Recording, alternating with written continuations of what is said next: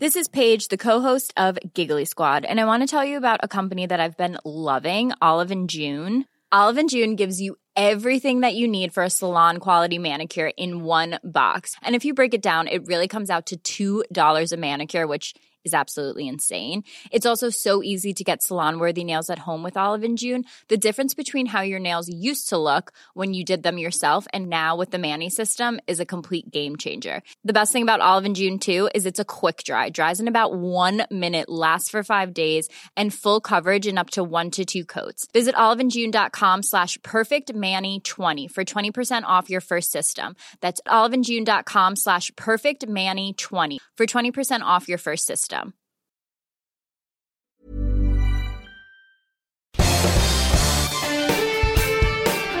Esto es Me lo dijo Adela con Adela Micha por Heraldo Radio.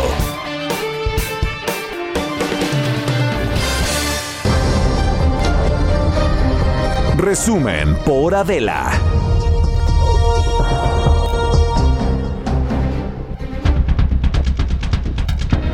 10 de la mañana en punto. Bienvenidos a Me lo dijo Adela. Yo soy Maca Carriedo. Hoy Adela no estará en este programa, así que, bueno, tendrán. Eh, pues no lo mismo, pero sí más barato. Eh, pero aquí estamos, aquí estamos para, para platicar con ustedes de lo que ha sucedido en las últimas horas, reír un poco también, porque pues sí necesitamos reír un poco y hay que arrancar con pues con el resumen, porque hoy la mañanera empezó, pues empezó con un presidente hablándole a los ciudadanos y pidiendo especialmente a los habitantes de la Ciudad de México no salir a la calle en estas fechas debido al incremento de, de, contagios. Pues él dijo que, que, varios estados de la República están sufriendo por esta pandemia, pero hay unos que la están pasando peor, entre esos pues la Ciudad de, México puso como ejemplo a los eh, peregrinos que no acudieron a la Basílica de Guadalupe el pasado 12 de diciembre. Bueno, no asistieron porque aparte también estaba todo cerrado para que no pudieran llegar. Las estaciones del metro estaban cerradas, la basílica estaba cercada, pero esto fue lo que dijo hoy por la mañana el presidente Andrés Manuel López Obrador. Hay eh, ocho estados en donde está creciendo el contagio. Podemos, como lo hemos hecho entre todos, controlar esta situación si nos cuidamos podemos no salir o solo salir a la calle por lo indispensable y, como lo hemos venido diciendo, que no hagamos festejos en las casas. Se trata de que nos cuidemos. Este ejemplo que se dio el día 12, que los eh, feligreses, los peregrinos, no asistieron porque fueron conscientes bueno, ahí está lo que, lo que dijo. Y fue un conjunto de, de acciones. Si no asistieron, lo cierto es que días antes de que cerrara la basílica, sí llegaron, sí hubieron eh, personas llegando a la, a la basílica, pero fue una acción en conjunto. La ciudadanía no asistió y las autoridades hicieron algo para evitar que se pudieran acercar. Pero bueno, el presidente López Obrador hizo anuncios esta mañana también.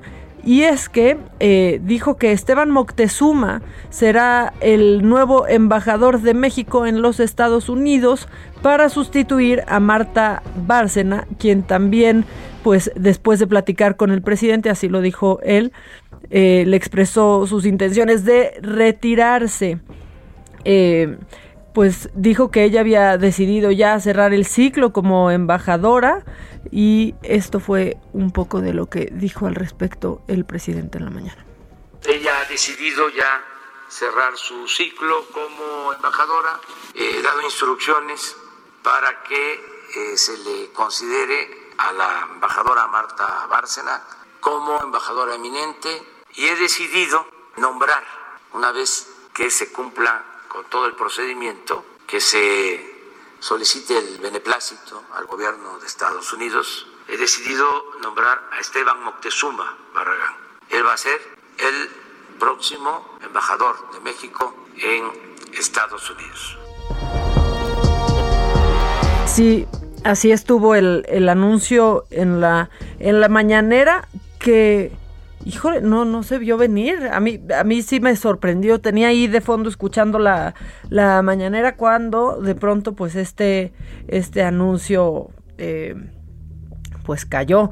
Posteriormente, pues Esteban Moctezuma, a través de su cuenta de Twitter, que estaba eh, muy, muy activo desde temprano, porque él ya había eh, anunciado, pues que el presidente había aceptado poner como riesgo laboral el coronavirus hacia los maestros cuando regresaran a las clases presenciales. Estaba muy activo desde temprano y en su cuenta de Twitter pues em, agradeció al presidente, dijo que es un honor ser considerado para, para esta posición.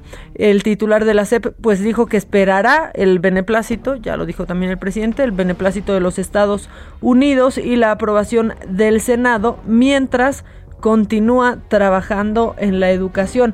El secretario que no se ha quitado el cubrebocas para nada, ni un solo momento, ni en las entrevistas que está, en las que se encuentra él solo frente a su computadora por Zoom, se, se lo quita. Yo me acuerdo que Adela lo entrevistó, quizás fue para el financiero todavía, y eh, le dijo que si se quería quitar el cubrebocas, pues estaba haciendo de manera virtual la entrevista y dijo, no, yo con cubrebocas. Bueno, ahí mismo el presidente Andrés Manuel pues calificó eh, como politiquería las acusaciones de la Alianza Federalista sobre el supuesto reparto inequitativo de la vacuna contra el COVID y para esto, para informarnos de esto, está Francisco Nieto, nuestro compañero del Heraldo que está ahí cada mañana y si no está ahí, está de manera virtual. ¿Cómo estás Paco? Buenos días.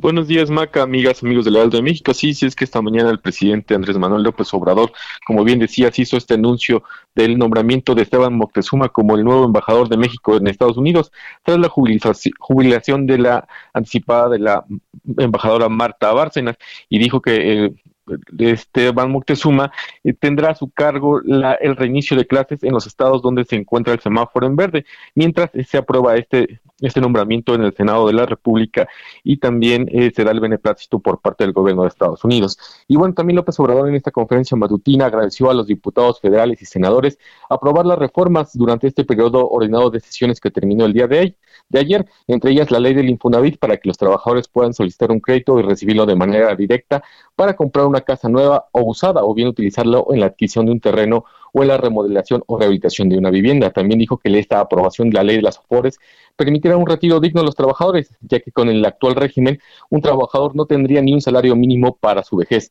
También este, reconoció en la Ciudad de México un incremento de casos de COVID y de hospitalizaciones, por lo que reiteró el llamado a los capitalinos a mantenerse en casa y salir únicamente para cuestiones necesarias, no salir para cuestiones superfluas durante este mes de diciembre para así frenar la propagación de la pandemia. También dijo que se va a aumentar el número de camas para atención de COVID-19 y que a la Ciudad de México ya están llegando más médicos para apoyar la atención de pacientes con COVID-19, por lo que el sistema de salud no se verá rebasado. Sin embargo, dijo que no se quiere llegar a más hospitalizados. También López Obrador celebró que en la Cámara de Diputados haya aplazado hasta febrero del próximo año la votación de la iniciativa de la ley del Banco de México para que ésta se pueda conocer los beneficios. Dijo que es necesario que se abra la discusión para que la gente tenga conocimiento de cuáles son los detalles de esta ley que busca que la gente que, pueda cambiar sus dólares tenga un sistema de cambio más justo. También este López Obrador en esta conferencia matutina eh, consideró que las expresiones del senador eh, Samuel García sobre el salario de los mexicanos y del presidente del INE, Lorenzo Córdoba, sobre eh, pueblos originarios, no son expresiones de mala fe, sino una mentalidad que prevalecía en el gobierno, en, en administraciones anteriores, pero que ya, gracias al cambio en México, estas expresiones se están superando.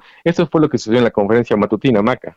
Muy puntual hoy, ¿no? La conferencia matutina empezó pues ahí como en seco con este, eh, pues esta petición a la ciudadanía, Paco.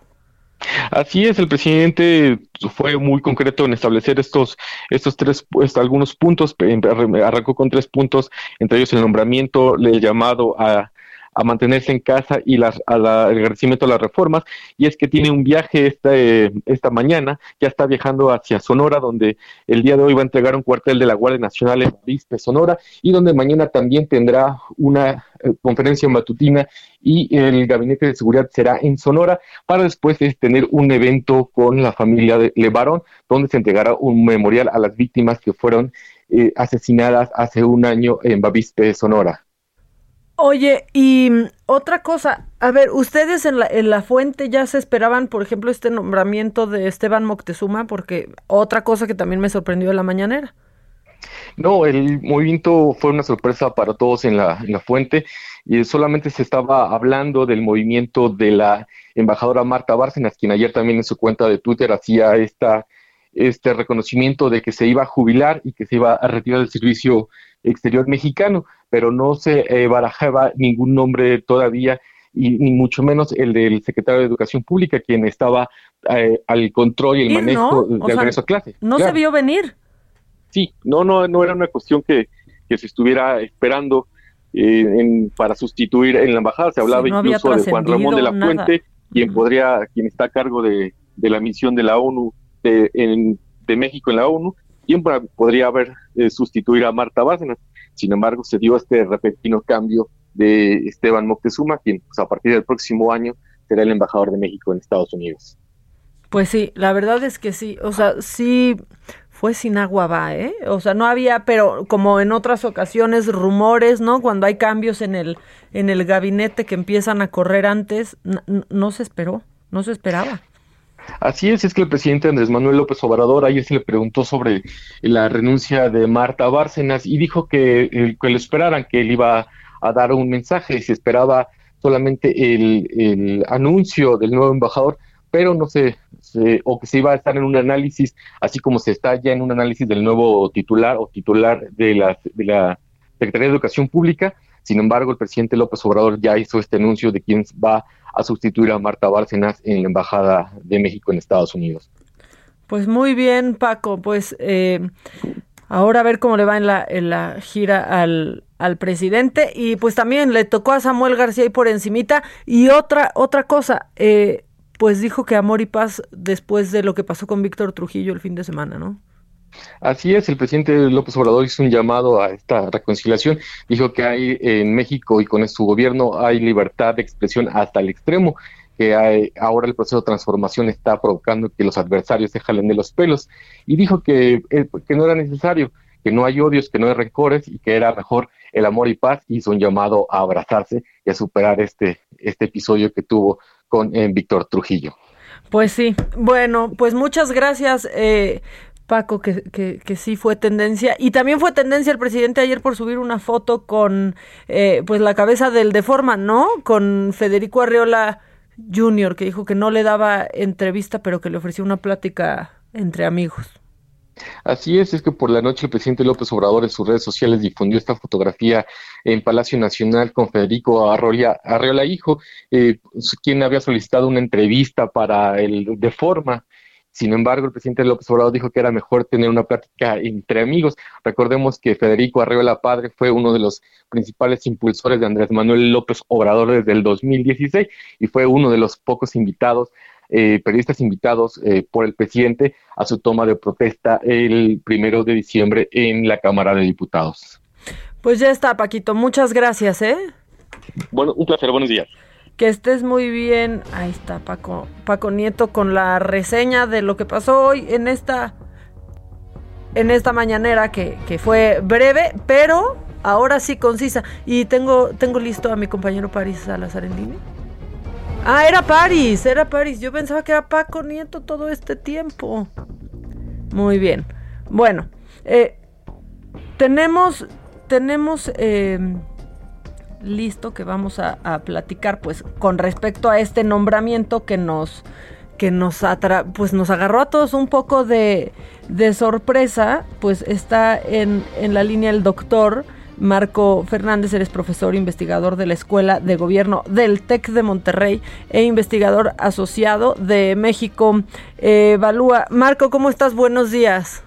Hola, muy buenos días. Este, pues aquí expectante eh, por varias razones. Creo que primero fue el anuncio justo a las 5 de la mañana de el todavía secretario de Educación respecto a que convenció al presidente de considerar al COVID como una enfermedad de trabajo y las implicaciones que eso tiene para el sector magisterial y eh, literalmente dos horas y fracción después el anuncio de, de la salida este o de su propuesta para que él sea el el nuevo embajador eh, en Estados Unidos y pues toda la especulación eh, de que todavía no sabemos quién lo sustituirá en el cargo, en un cargo que, que es de suma importancia para el bienestar del país, de su complejidad y que pues estaremos viendo, el presidente dijo que está en consultas, quién sabe a quién consulta, no sé si se refiere a la gente, al CENTE, al señor Salinas Pliego, a quien está consultando para que nos diga este quién tiene en mente para sustituir a este eh, a este puesto que es fundamental, insisto, para, para el funcionamiento de nuestra sociedad, como es la Secretaría de Educación Pública. Oye, y es que fue una noticia, o sea, lo, lo decía ahorita con nuestro, nuestro corresponsal, que no había, pero ni trascendidos, ni, ni se esperaba de pronto este este anuncio y la noticia estaba siendo pues Esteban Moctezuma justo por esto que tuiteó hoy muy temprano, ¿no? Con respecto a los a los maestros. Sí, porque para quienes nos están escuchando, la implicación, y justo, o sea, sí vale la pena unos minutitos sobre esto, porque la implicación es importante.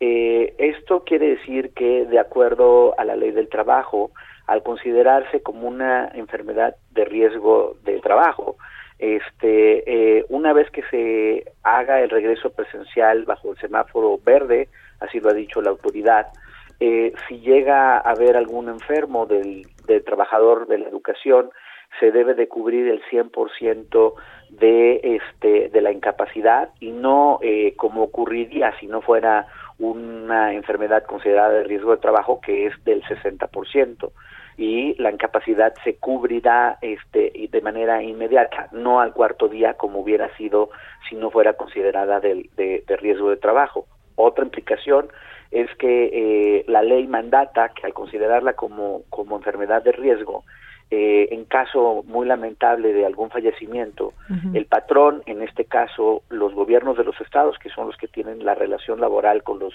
los docentes de educación básica, eh, tendrán que pagar el 1%, por, un, 1 del pago de seguro social.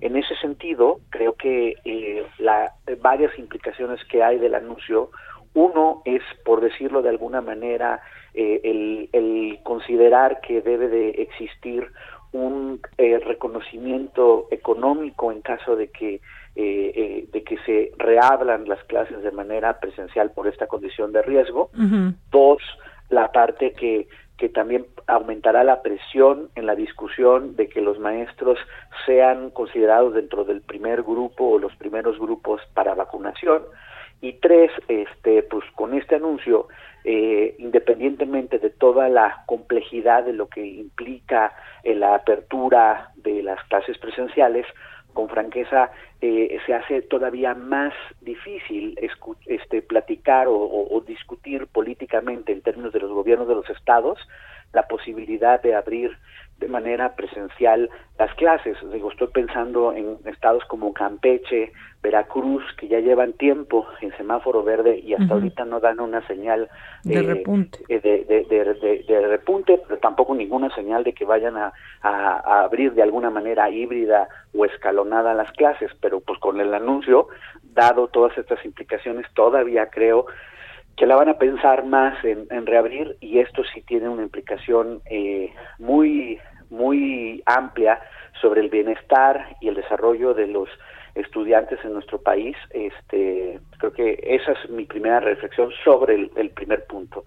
Sobre el anuncio, obviamente, que, que, ha, que ha acaparado la atención, me parece que es importante, por un lado, hacer el balance de la gestión de Esteban Montezuma al, al frente de la Secretaría uh -huh. y al mismo tiempo establecer cuáles son los retos, los pendientes que él deja y los retos que eh, quien lo suceda en el cargo va a enfrentar para, para los siguientes años en, lo re, en el resto del, del sexenio.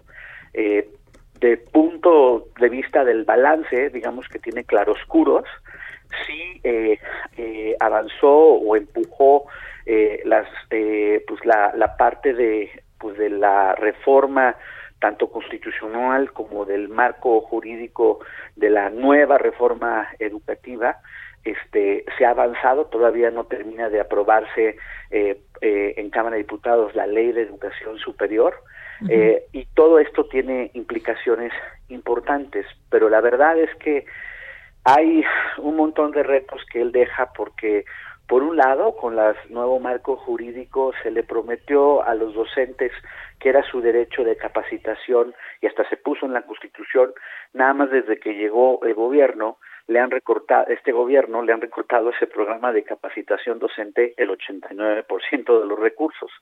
Se habla, por ejemplo, este, de la agenda que se, que se, se estuvo eh, impulsando, de que no habría control de las plazas por parte de, de, los liderazgos del CENTE y que como parte de la revalorización de los maestros se iba a cuidar mucho lo que a ellos les importa eh, mucho para la audiencia que nos está escuchando, que se llama el escalafón, en particular el escalafón horizontal. ¿Qué quiere decir esto?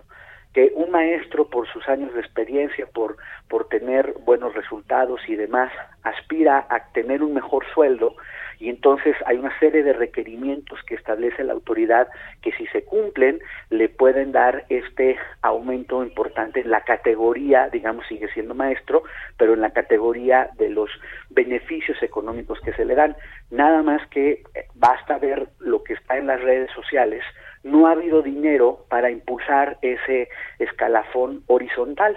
Entonces, y hay muchas quejas respecto a la mano otra vez en distintos estados sobre el control de las plazas por parte de, del sindicato, que pues es otro de los pendientes que no ha podido resolver el, el, el, el hoy casi futuro ex titular de, de, la SEP. Y obviamente, el, tema nodal que, que, está eh, en boca ahorita de todos, pues tiene que ver con los desafíos de cómo dar continuidad a los esfuerzos educativos a la distancia a través de la denominada Aprende en Casa y todos los retos que implicará en su momento hacer posible de manera paulatina, escalonada, eh, la reapertura, primero en esto que se había anunciado justo hace unos días de los denominados centros de, de comunitarios de aprendizaje para dar asesorías académicas o emocionales en las escuelas y eventualmente, insisto, en los, en los estados con semáforo verde, ver una reapertura eh, paulatina, escalonada de clases. Todos esos son retos que requieren dinero, dinero que no tiene la Secretaría porque le han hecho recortes importantes a su presupuesto y entonces pues sí hay un montón de desafíos que tendrá eh, quien venga a ocupar la nueva titularidad de la CEP. Híjole, y que no, no la tiene fácil. Es que este nombramiento, o sea, no es solo un secretario en función, sino que estaba enfrentando, ¿no? Pues un gran, un gran reto para la educación en todo, en todo el país, cuando tantos niños y jóvenes, ¿no? Han tenido que interrumpir la escuela, cuando otros tantos tendrán que entrar a la educación pública porque esta pandemia ha hecho que su situación cambie. Exacto, o sea, creo que, o sea, eh, veíamos eh, una serie de, pues, de claroscuros respecto ahorita a la estrategia de aprende en casa, es cierto que poco a poco, por ejemplo, los famosos videos de televisión educativa se han ido mejorando respecto a la primera ronda de, de, videos, pero el reto básico de lograr la interacción entre los docentes y la mayor parte de los alumnos persiste. Y obviamente eso tiene un impacto tanto en lo que pueden aprender si no reciben retroalimentación, no puedes solamente pretender que vas a aprender viendo la tele y por el otro lado el impacto hay eh, diversos este eh, datos que apuntan a que las propias mamás papás eh, y muchos de los que nos están escuchando no me dejarán mentir ven este afectaciones lamentablemente emocionales en muchos de los estudiantes hay nosotros por ejemplo desde el Tec de Monterrey con la, la gente de, de reforma hicimos hace unas semanas una encuesta entre mamás y papás de educación pública en el país y solo para que nos están escuchando vean los datos. Ellos mismos nos decían que eh, 68%, es decir, 7 de cada 10 papás, eh, nos manifestaban que no les gustan a sus hijos las clases precisamente por televisión. Eh, hay un porcentaje muy preocupante, este, más del 70% que, que nos dice tenemos un problema eh, no solamente en el aprendizaje, sino también en la parte emocional. Los ven a sus hijos eh, más del 50% enojados, etcétera. Todo esto, ¿cómo lo va a atender la, el nuevo titular de la Secretaría de Educación? Es un reto. Y otra cosa, los videos han mejorado, pero es difícil que accedan a ellos. Marco, nos lleva el corte. Te quiero agradecer eh, por, por entrar con nosotros y hablamos más adelante. Continúa escuchando Me lo dijo Adela con Adela Micha. Regresamos después de un corte. Regresamos con más de Me lo dijo Adela por Heraldo Radio.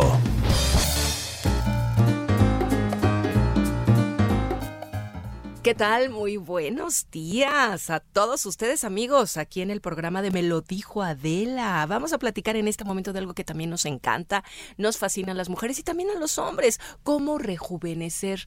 Yo creo que si tienes determinada edad, ¿no, Pausazo? Siempre, ¿sabes qué? Siempre hay que vernos Forever Young, oh, nuestra canción. Pues mire, eh, justo es algo muy importante porque muchas veces nos queremos ver muy jóvenes, pero lo importante es sentirnos jóvenes. Y estar Porque de todo adentro. de adentro, claro, de adentro hacia afuera. Y pues yo les vengo a hablar de un tratamiento que es espectacular, que acaba de llegar a México, que es el tratamiento suizo antivejez, que esta es una potente bomba de antioxidantes que promueve el rejuvenecimiento, pero de adentro hacia afuera. Entonces, no solo se va a ver mucho más joven, sino va a tener también más energía, no va a tener estas marcas del tiempo, su organismo va a mejorar al 100%, los órganos, los tejidos van a funcionar mucho mejor y se van a sentir súper vitales. Esto es una maravilla y nosotros como queremos consentir a todas las personas, estamos adelantando, continuando y finalizando el año con el gran fin y no tenemos descuentos, tenemos regalos para Oh. ustedes. Así que marquen este momento al 800 2305 mil o visite también granfin.mx y llévese completamente gratis este famoso tratamiento suizo antivejez.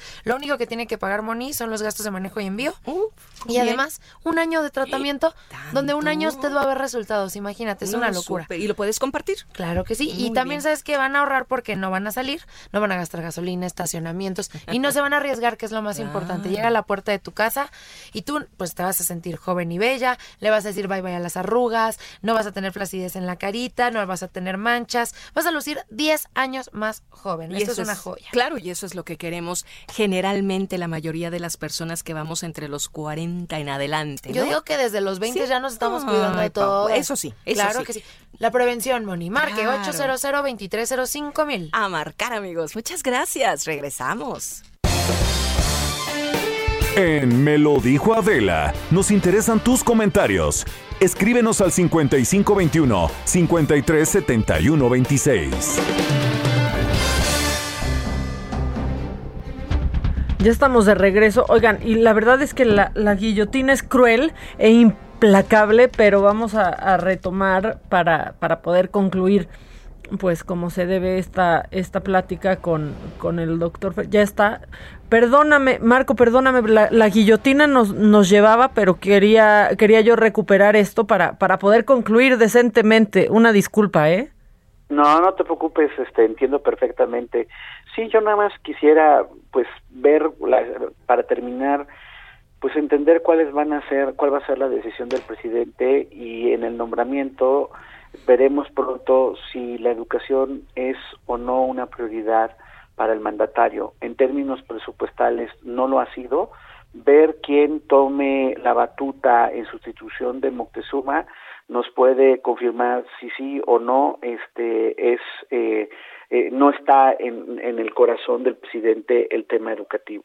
¿Por qué? Porque si uno observa eh, en verdad los múltiples recortes que el sector tiene y lo por lo mismo la complicación que tendrá el sustituto para poder eh, pues navegar el barco en esta tormenta este que significa el desafío del covid eh, pues pues sí sí sí es preocupante este pues quien termine tomando la, la batuta de, este barco en, momentos difíciles. Marco, alguien que salte en tu mente o que puedas eh, pensar que el presidente se decantará por alguien.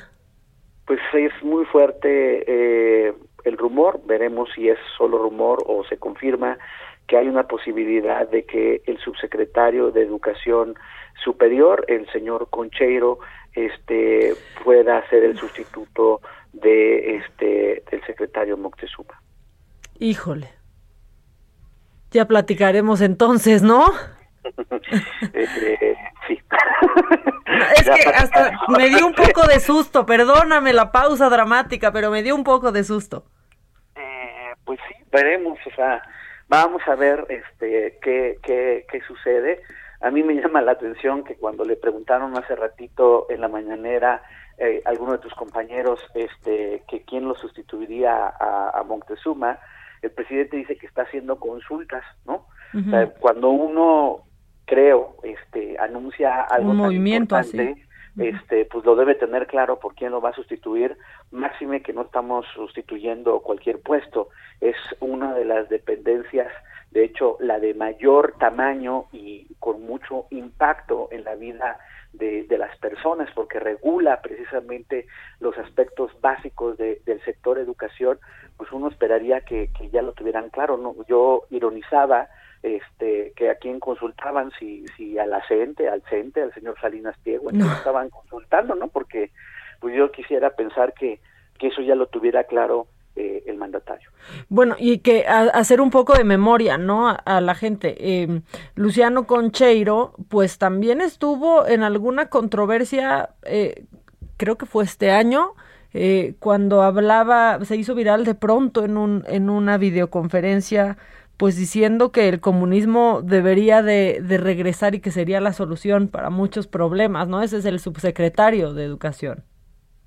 Sí, digamos que ideológicamente es de un corte más duro, este eh, radical. Sí temo, temo en ese sentido, con franqueza, lo digo, una visión militante de la educación, este, no una, una no una visión de formación, de, apertura de ciudadanía y de transformación del individuo y de darle oportunidades para integrarse exitosamente en, el siglo XXI, sino más bien hay mucha ideología y, pues con franqueza eh, poca política pública para el futuro. Pues sí, ya y serían si eso pasara dos concheiro en el en el gabinete, pero bueno, esperemos a que eso suceda o no suceda y ya platicaremos más adelante si te, si te parece, Marco. Claro que sí, estaremos pendientes. Perfecto, que estés muy bien, muchas gracias, ¿eh? Gracias, que estés muy bien, hasta luego. Igualmente. Bueno, eh, no, es que hasta me asustó un poco el doctor Fernández, pero en más información, Arturo Saldívar, ministro presidente de la Suprema Corte de Justicia de la Nación, dio su informe de labores. Por cierto, el presidente también dijo que asistió al, al informe del ministro y quien siempre trae todos los detalles muy puntuales es Diana Martínez. Dianita, buenos días, ¿cómo estás? Maca, ¿cómo te va? Muy buen día. Pues sí, ayer el ministro presidente rindió su segundo informe de labores.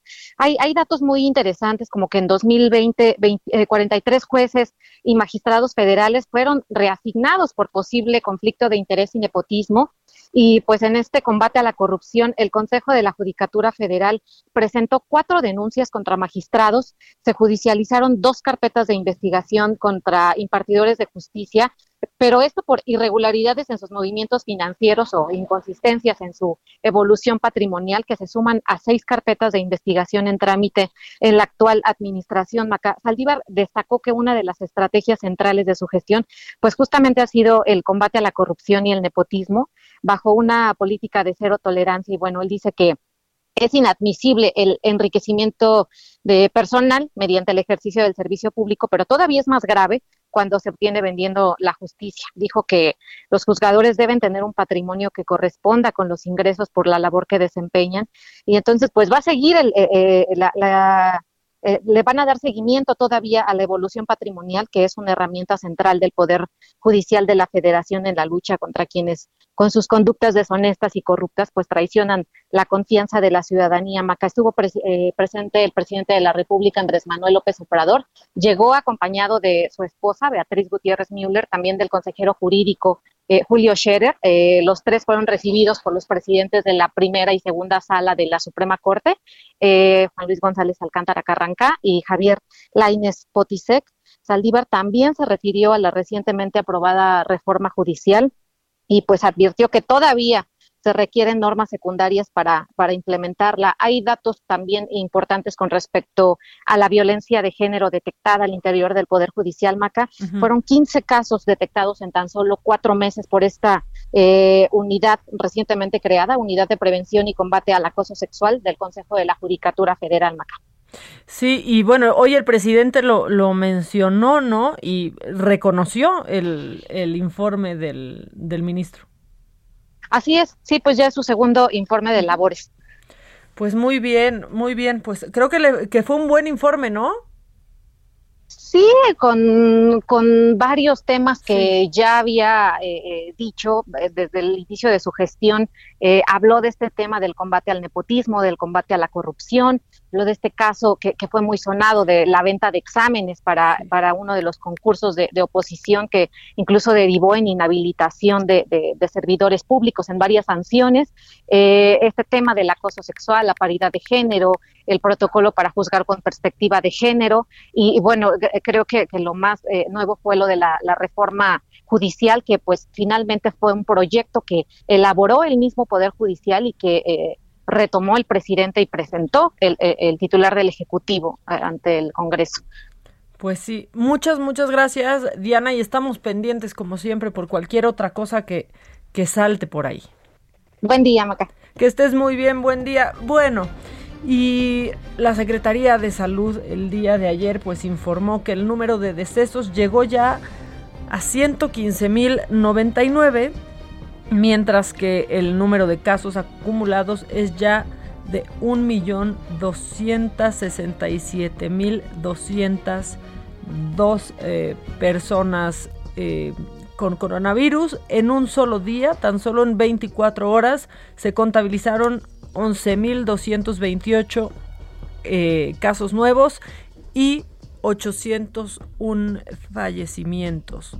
Eh, pues no, todo va en, va en aumento, va en aumento y mientras tanto en la Ciudad de México, pues la jefa de gobierno, Claudia Sheinbaum, dijo ya que buscará que aerolíneas y empresas de transporte de pasajeros foráneo apoyen con la realización de pruebas para detectar casos de COVID entre sus trabajadores y también en los pasajeros debido a la temporada decembrina. Y esa es, esa es otra, ¿eh? Hay aerolíneas que están respetando muy bien las, las medidas. Eh, yo volé hace poco por, por Delta y los asientos del centro, por ejemplo, los que nunca queremos nadie, van vacíos, a menos que estés volando, que vayan tres personas, que sea una familia, pueden, pueden usarse, que son personas que pues asumimos, se asume que comparten más que un, un vuelo, pero van libres esos asientos. No pasa así con otras aerolíneas en donde, pues seguramente ustedes lo han visto en redes sociales o lo han vivido, van atascados los vuelos. Incluso este fin de semana que el presidente viajó por avión y hubo ahí imágenes de, gente que le estaba pidiendo fotos a bordo del, avión, el avión estaba retacado.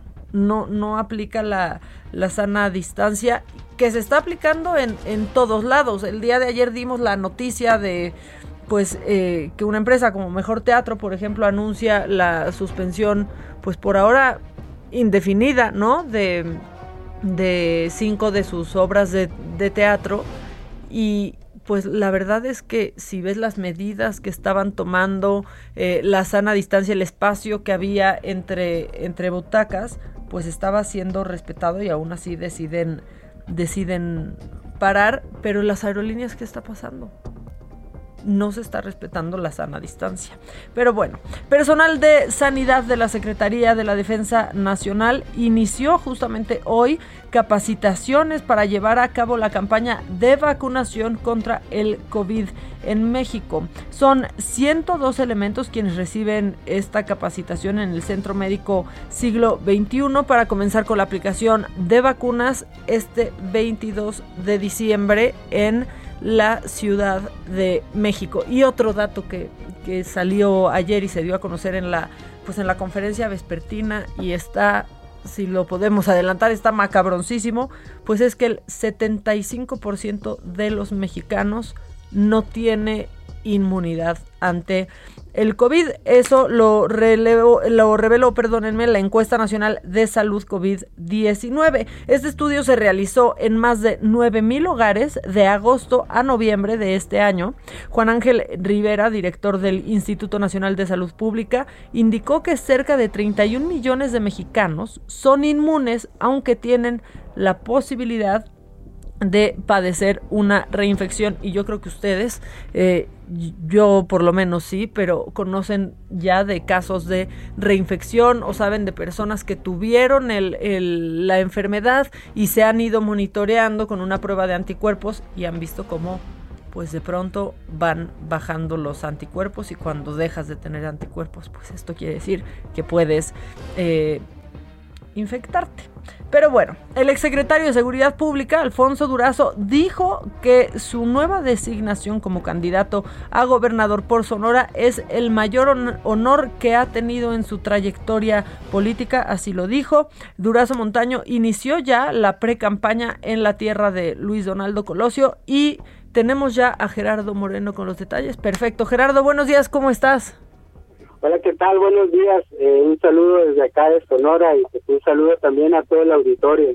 Igualmente, Gerardo, por allá cuéntanos cómo cómo está por allá por allá todo. Eh, arrancó la precampaña de, de Durazo.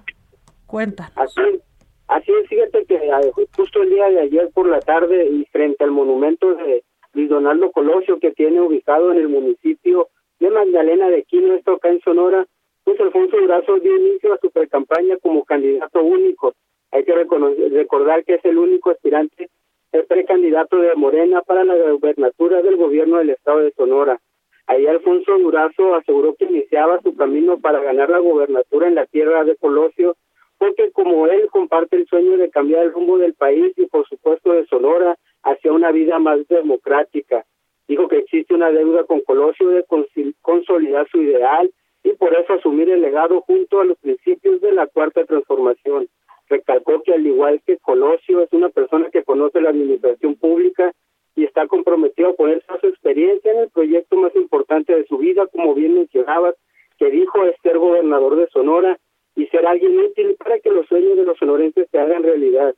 Te comento que Durazo Montaña detalló que se aprovechará el tiempo de precampaña para recorrer todo Sonora y estrechar lazos con militantes simpatizantes y también con aquellas personas que comulguen con el proyecto de Morena para un cambio para Sonora, de, de Magdalena, seguro que se trasladaría a Guapieta, después estaría un evento en Badiste, que es su tierra natal, y después iría a Caborca. Te comento que los eventos son, eh, por, por como es candidato único, no puede hacer eventos de campaña abierta, solo eventos hacia militantes, y es lo que se estará pues encaminando en esta precampaña. Te comento ya por último que durante el arranque de la precampaña hubo un evento temprano aquí en Hermosillo y el de Magdalena fue en la tarde y en los dos estuvo acompañado del presidente nacional del partido Morena, Mario Delgado Carrillo, de la secretaria del partido Citlali Hernández de la Mora y el senador Alejandro Peña Villa. Oye, y en Bavispe, pues se espera que se encuentre con el presidente que hoy dijo que, que va para allá para hacer homenaje a las a las víctimas de la familia Levarón. Así es, el presidente llega hoy en unas horas más aquí a Sonora y se traslada a Moctezuma. Ahí tendría un evento en la tarde de inauguración de la Guardia Nacional y el evento en Bavispe es al día siguiente, o sea, el día de mañana, eh, y pues coincidentemente también estará pues Alfonso Durazo en, en esas tierras esos días, seguramente estará presente en este evento donde se inaugurará el memorial a las en memoria de las víctimas de esta masacre de noviembre del año pasado. ¿Y si fue coincidencia o por qué o por qué lo dices así? no, pues son dos eventos diferentes, pero al mismo día y en el mismo lugar. Por una coincidencia, ¿por qué andas de mal pensado? no, no, son conjeturas que sale uno. Oye, pues muchas gracias. Te pido que eh, nos, nos mantengas informados de cualquier cosa que, que, surja por allá. Seguramente tendrás más información. El presidente no debe tardar de, de, en llegar en llegar a tu estado. Claro que sí. Se tiene planeado que el vuelo llegue como a las 11 y pues aquí vamos a estar al pendiente. Perfecto. Muchas gracias, ¿eh? Gracias. Buen día. Estamos, estamos pendientes. Oigan, y seguramente ustedes ya lo vieron ayer y lo voy a revivir en lo macabrón, pero pues sí, el senatore, el senatore Samuel García, ay, pues se hizo tendencia otra vez y es que, y es que ya, a ver, pues que no eres millennial, Samuel. Absolutamente todo lo que decimos, absolutamente. Es más, prácticamente todo, todo lo que hacemos o decimos alguna vez pues de verdad que ya está grabado. Siempre hay algo, siempre hay un video, siempre hay un tweet. Y bueno, pues sí, se hizo viral una vieja entrevista que vieja tiene un año, ¿eh? No, no, no crean que fue hace cinco años y ya cambió porque ha estado en contacto con los ciudadanos, no. Vieja de agosto del 2019. Eh, bueno, y pues ahí él dijo que admira mucho a la gente que, que es feliz con un sueldito de 40 o, o 50 mil pesos. Entonces, este, yo pregunto, ¿qué tan felices estarían con un sueldito, como dice el senador, de unos 50 mil pesitos. ¿Qué tal les caería un sueldito de 50 mil pesitos al mes? Es de verdad el no saber en qué país, en qué país vive, ni por la gente por la que, por la que trabaja. Después eh, sacó un video que también se los voy a, a poner en unos minutitos en lo macabrón, en donde dice que lo sacaron de contexto. Yo, no te sacaron de contexto. Tuve que ver el video completo para entender de verdad que lo menos escandaloso, Samuel, es lo de los 40 o 50 mil pesitos. Es lo menos. Te podrían haber sacado algo peor que solo salió de tu boca, ¿eh? O sea, nadie más lo puso ahí y es que y es que dice que los bots de Morena están con todo, pero a menos que los bots de Morena pues sinceramente estén en su cabeza porque porque se puso de pechito lo está diciendo y eh, parece que está en anticampaña porque aspira, ¿no? A ser gobernador del estado de Nuevo León en un sueño.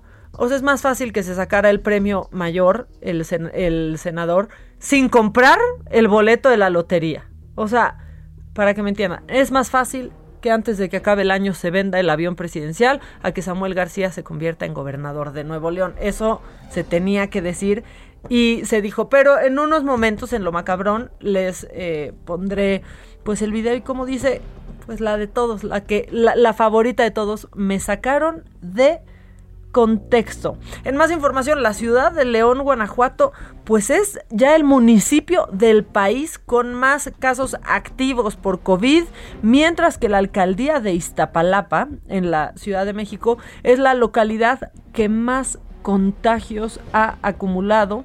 Esto de acuerdo con datos de la Secretaría de Salud y que han sido ya analizados por la UNAM. Bueno, a ver, en Chiapas también están sucediendo, sucediendo cosas y es que pues ahí hay pues ya se están perfilando algunas sanciones para el alcalde municipal de Tuxtla Gutiérrez, que es Carlos Orsué por violencia política eh, y en un momento más quizás tengamos más detalles con nuestra corresponsal, pero eh, no se le están dejando pasar al alcalde y eso, eso está muy bien.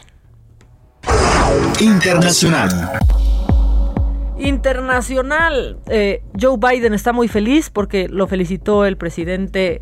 No, no es cierto, eso no está en nuestro resumen, pero sí ya, miren, los que faltaban. Vladimir Putin, Jair Bolsonaro y Andrés Manuel López Obrador ya lo felicitaron, ya se pusieron a sus órdenes. Pero lo que sí está en nuestro resumen es que Estados Unidos pues ya marcó tristemente un nuevo récord de contagios por COVID en 24 horas. Esto al registrar más de 248 mil casos.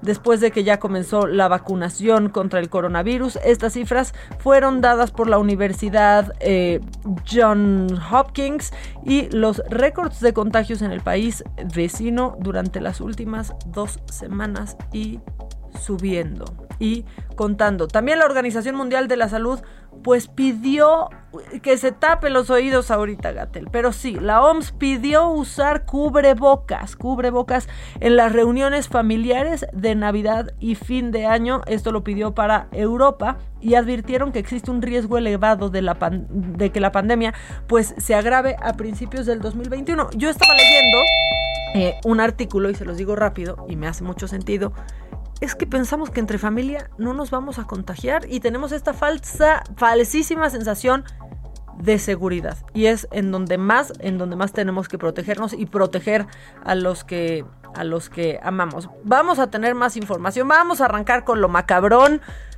Se va a poner bueno, pero antes tenemos que irnos a un corte. Y Kike, yo no sé si da tiempo de que pongas nuestro teléfono para que ya me escriban. Vamos a un corte, regresamos yo aquí los espero. Soy Maca y esto es Me lo dijo Adela.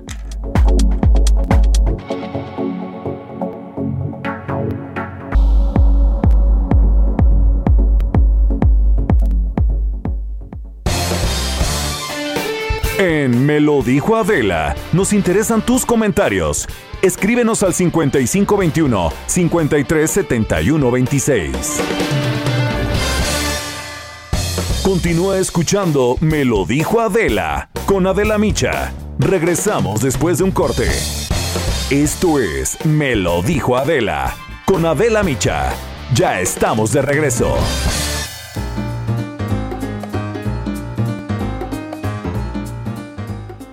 ¿Qué tal amigos del Heraldo Radio? ¿Ustedes se imaginan poder proteger todos nuestros regalos navideños?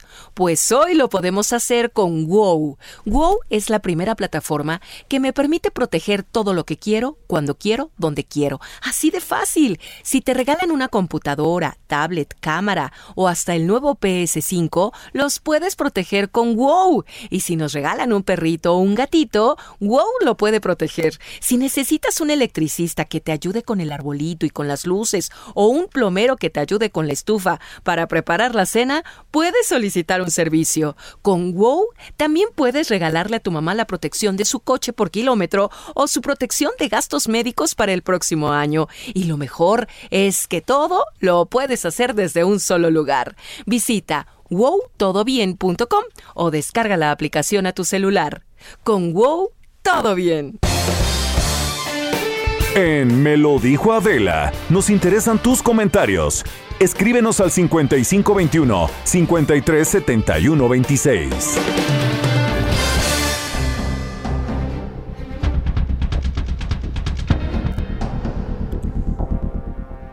Ya estamos de regreso y se nos quedó ahí pendiente pues esta situación en Chiapas donde ya pues parece que habrá sanciones contra el alcalde municipal por violencia política y Jenny Pascasio tiene toda la información. Jenny, buenos días, ¿cómo estás?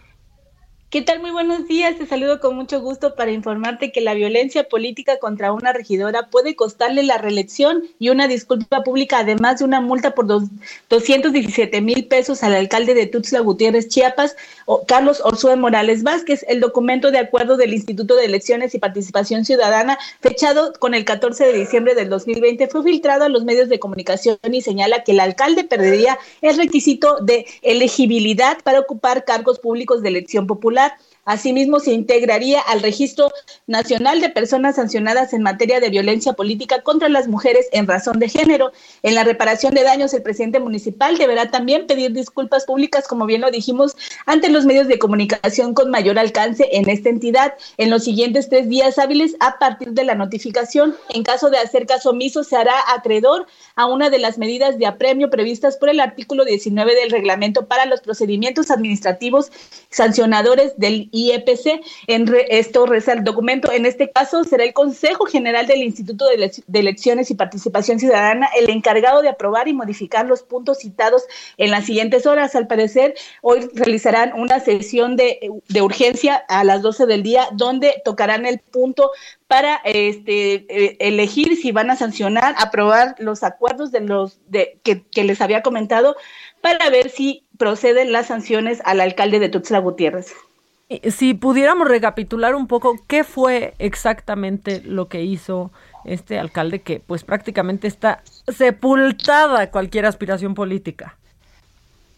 Así es, el Instituto de Elecciones y Participación Ciudadana no quiso dar a conocer las razones aún de lo que aconteció en la violencia política contra una de las regidoras, me parece que es la novena regidora del Ayuntamiento de Tuxtla Gutiérrez, eh, porque dice que tienen que proteger la identidad así como la denuncia de esta persona, pero al parecer fue eh, por razones de violencia política en el interior del ayuntamiento.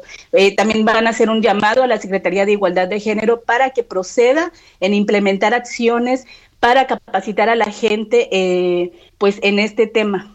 Pues muy bien, qué bueno, ¿no? Que, que estas cosas crezcan y se hagan, se hagan públicas y que empiecen a ver que, que, que sí pasa algo, ¿no? Sí, así es la sensibilidad. Eh, eh, el, objetivo es hacer sensibilización a los funcionarios municipales del ayuntamiento para que dejen de cometer este tipo de agravios contra las mujeres. Eh, hace referencia en el texto que se filtró en los medios que el ayuntamiento también tendrá que elaborar y aprobar los lineamientos bajo los cuales deben regir el actuar de los integrantes de la administración actual en este ayuntamiento de Tuxtla Gutiérrez. Muy bien, qué bueno que sepan que sí pasa algo y que no, no no hay que quedarnos calladas. Jenny, muchas gracias por esta información y estamos pendientes. Seguiremos atentos. Hoy va a ser la sesión a las 12 del día. Estaremos muy pendientes de lo que acuerden los consejeros en el IEPC. Muchas, muchas gracias. Muy buen día. Hasta luego. Igualmente.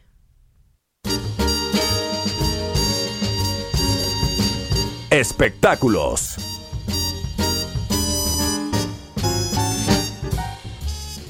Y aquí nos tienen llegando a lugares donde nunca llegamos en este programa, que es la, la, sección de espectáculos.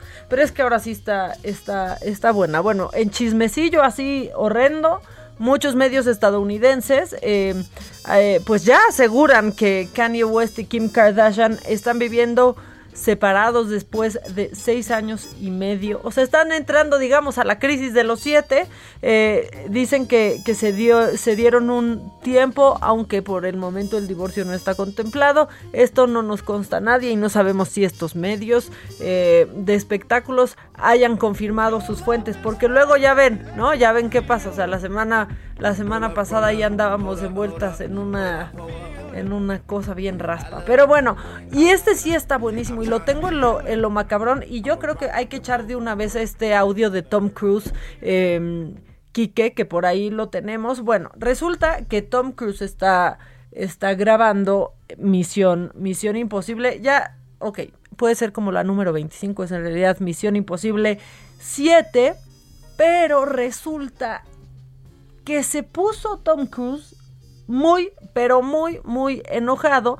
Y es que por ahí a lo lejos vio que habían dos personas de la producción platicando sin cubrebocas, sin respetar la sana distancia. Eh, y pues que se filtre el audio de la reacción de Tom Cruise. Lo voy a poner, está en inglés y no se preocupen. En cuanto se acabe el audio, aquí su segura servidora se los va a Iba a decir se los va a doblar, pero eso está muy feo. Se los va a traducir. Échalo, Kik. You're back there in Hollywood making movies right now because of us. Because they believe in us and what we're doing. I'm on the phone with every studio at night. Insurance companies, producers. And they're looking at us and using us to make their movies. We are creating thousands of jobs. I don't ever want to see it again. Ever. And if you don't do it, you're fired. And I see you do it again, you're gone. And anyone on this crew does it. That's it. And you too. And you too. And you. Don't you ever do it again. That's it. No apologies. You can tell it to the people that are losing their homes because our industry is shut down. It's not going to put food on their table or pay for their college education. That's what I sleep with every night. The future, the have told you, and now I want it. And if you don't do it, you're out. We are not shutting this movie down. Is it understood? If I see it again, you're gone. And so are you. So you're going to cost him his job. And I see it on the set, you're gone. And you're gone. That's it. Am I clear? Do you understand what I want? Do you understand the responsibility that you have? Because I will deal with your reason. And if you can't be reasonable, and I can't deal with your logic, you're fired. That's it. That is it. I trust you guys to be here. No, no, no, no. Es que aplausos, o sea, pónganme aplausos, fanfarrias, todo para Tom Cruise, porque Tom Cruise me representa al mil por ciento. Porque da muchísimo coraje cómo todos estamos tratando de cuidarnos para no parar. Porque sabemos lo que representa y las implicaciones que tiene parar, detenernos. Por eso cuando vas por la calle y ves que alguien trae el cubrebocas de hamaca para la papada, o que lo trae con la nariz de fuera nomás, tapándose la boca, pensando que se está protegiendo o que está protegiendo a los demás, da mucho coraje porque, ¿qué creen? Habemos gente que queremos trabajar. Y a ver, ¿qué dijo Tom Cruise? Porque solo lo escucharon gritar y gritar y gritar. Entre muchas de las cosas que dijo es... Hay personas en Hollywood trabajando en películas ahora gracias a nosotros, porque creen en nosotros y en lo que hacemos. Cada noche estoy al teléfono con cada maldito estudio, compañías de seguros, productores, y ellos se fijan en nosotros y hacen películas. Estamos creando miles de trabajos. Y ahí dijo una grosería. No quiero volver a ver que están haciendo esto, nunca. Y si no obedecen, están despedidos. Y si los veo haciéndolo de nuevo, están jodidos. Así lo dijo. Me estoy volviendo a enojar. Nadie en este equipo lo hace. Eso es todo. Tú y tú y tú también. Así, así dijo. Eh, eh, dijo que no había disculpas, que si querían disculpar, disculparse, lo hicieran en sus hogares y en los hogares de las personas que están perdiendo casas que están perdiendo trabajo porque esa industria se está cayendo, que si siguen así no van a poder llevar comida a su mesa ni van a pagar la colegiatura de sus hijos y eso es con lo que me voy a la cama cada noche, así dijo Tom Cruise. Este es el futuro de la maldita industria si siguen así. Lo siento, lo siento si estoy, pero yo estoy más allá de sus disculpas. Tenía que decirlo ahora y si no lo acatan, están fuera. No vamos a tirar esta película. ¿Entendieron? Eso, es entendieron también lo digo yo, pero así lo dijo Tom Cruise. Que si entienden la responsabilidad que tienen, y de verdad, eso sí es en serio, entienden la responsabilidad que tienen. Ayer eh, yo me estaba, estaba platicando, eh, bueno, no platicando, pero en un tweet con Reinaldo López, productor de televisión, entre muchas cosas de la parodia. Y pues estábamos recordando cómo esta temporada que hicimos en uno de los momentos más duros de la pandemia en, en mayo, de verdad, tuvimos una junta para revisar los protocolos, producción y elenco que duró dos horas, en donde se contemplaban medidas como si alguno del elenco, alguno de la producción viajaba a cualquier lugar, tenía que entender que entonces tendría que regresar y hacer cuarentena y no estar en el programa. Recordamos cómo teníamos que usar cubrebocas y careta. Esto aún con la caracterización ya de por sí molesta. Aún así, cubrebocas y careta. Y saben que en esa temporada no hubo un solo contagio.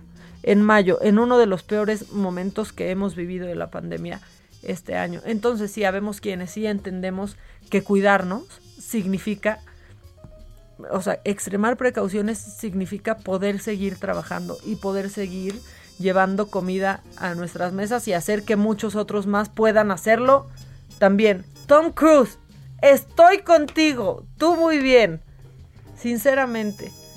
Aparte que qué guapo está, ¿no? Ya, ya de paso, Giselita que se está, que se está riendo un, un poco de, de esto. Los estoy leyendo también en, en Twitter ¿eh? y en WhatsApp. Hola Maquita, extrañamos mucho a Adela, pero tú lo haces maravillosamente bien. Oigan, muchas gracias. Yo estoy tan solo aquí como siempre tratando de estar a la altura de las circunstancias. Te escuchas extraordinariamente bien, estamos escuchándote con mucho cariño, como siempre, saludos y ánimo. Muchas gracias, sí, pues es que qué bueno que me mandan ánimo, porque sí me hace falta mi binomio, o sea, sí hace falta mi par, sí estoy en la orfandad radiofónica, pero no se preocupen, estamos juntos en esto. Y en los deportes hay algo ya para llegar a donde nunca llegamos, Quique, échalo.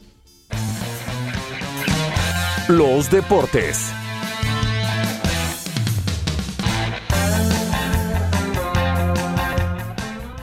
Creo que no había escuchado ni siquiera la cortinilla de los deportes. Estamos estrenando cortinilla. Ya las teníamos, pero no habíamos llegado. Bueno, en deportes los Tigres avanzaron a la semifinal de la Liga de Campeones después de golear 5 a 0 al New York City. ¿Le importaba a alguien esta liga? Bueno, pues a los seguidores de Tigres o Tigres, como dicen por allá. Sí, los felinos ya se enfrentaron ante el Olimpia de Honduras por el pase a la final de la Conca Champions. ¡Qué bárbaro! ¡Qué emocionante!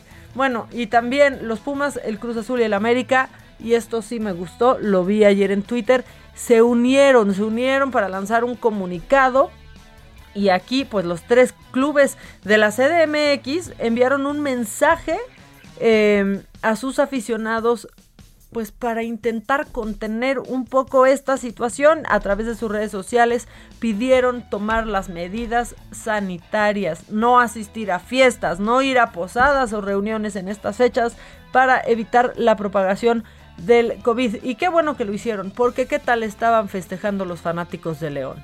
Y qué tal la noticia que les dije antes de León, que se ha convertido pues eh, en la ciudad con más casos activos. Pero bueno, ¿de qué está hablando la banda en las redes sociales, Kike? Trending Topic.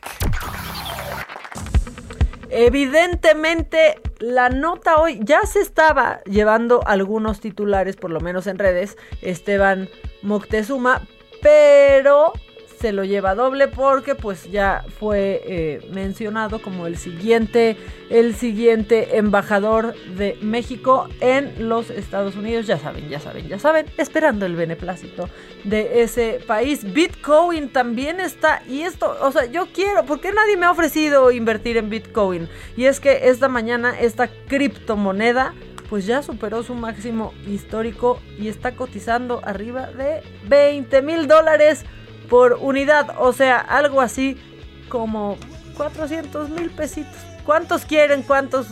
Tú, Gisela, dos bitcoins, Susan, tú, Kike, ¿cuántos les doy? Ustedes díganme y luego me lo, luego me lo, me lo transfieren. Y el hashtag que se está usando para Navidad quiero. ¿Qué quieren ustedes para Navidad?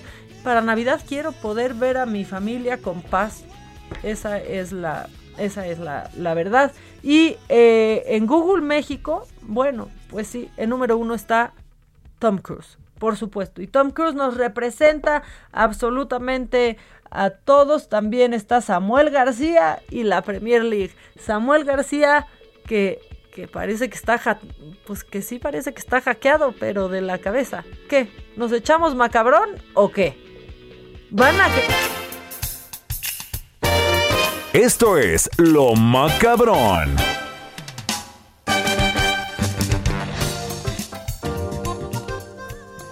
Van a querer o se lo echo al perro, ¿qué? Porque si hay macabrón, parece que no, pero sí, pero sí hay macabrón. Oigan, muchas gracias a todos los que me mandan sus mensajes. Me caen muy bien, la verdad, y me da, me da mucha ternura que, que, entran a mandarme un mensaje de apoyo por estar en esta eh, soledad hermosa. No estás en la orfandad radiofónica.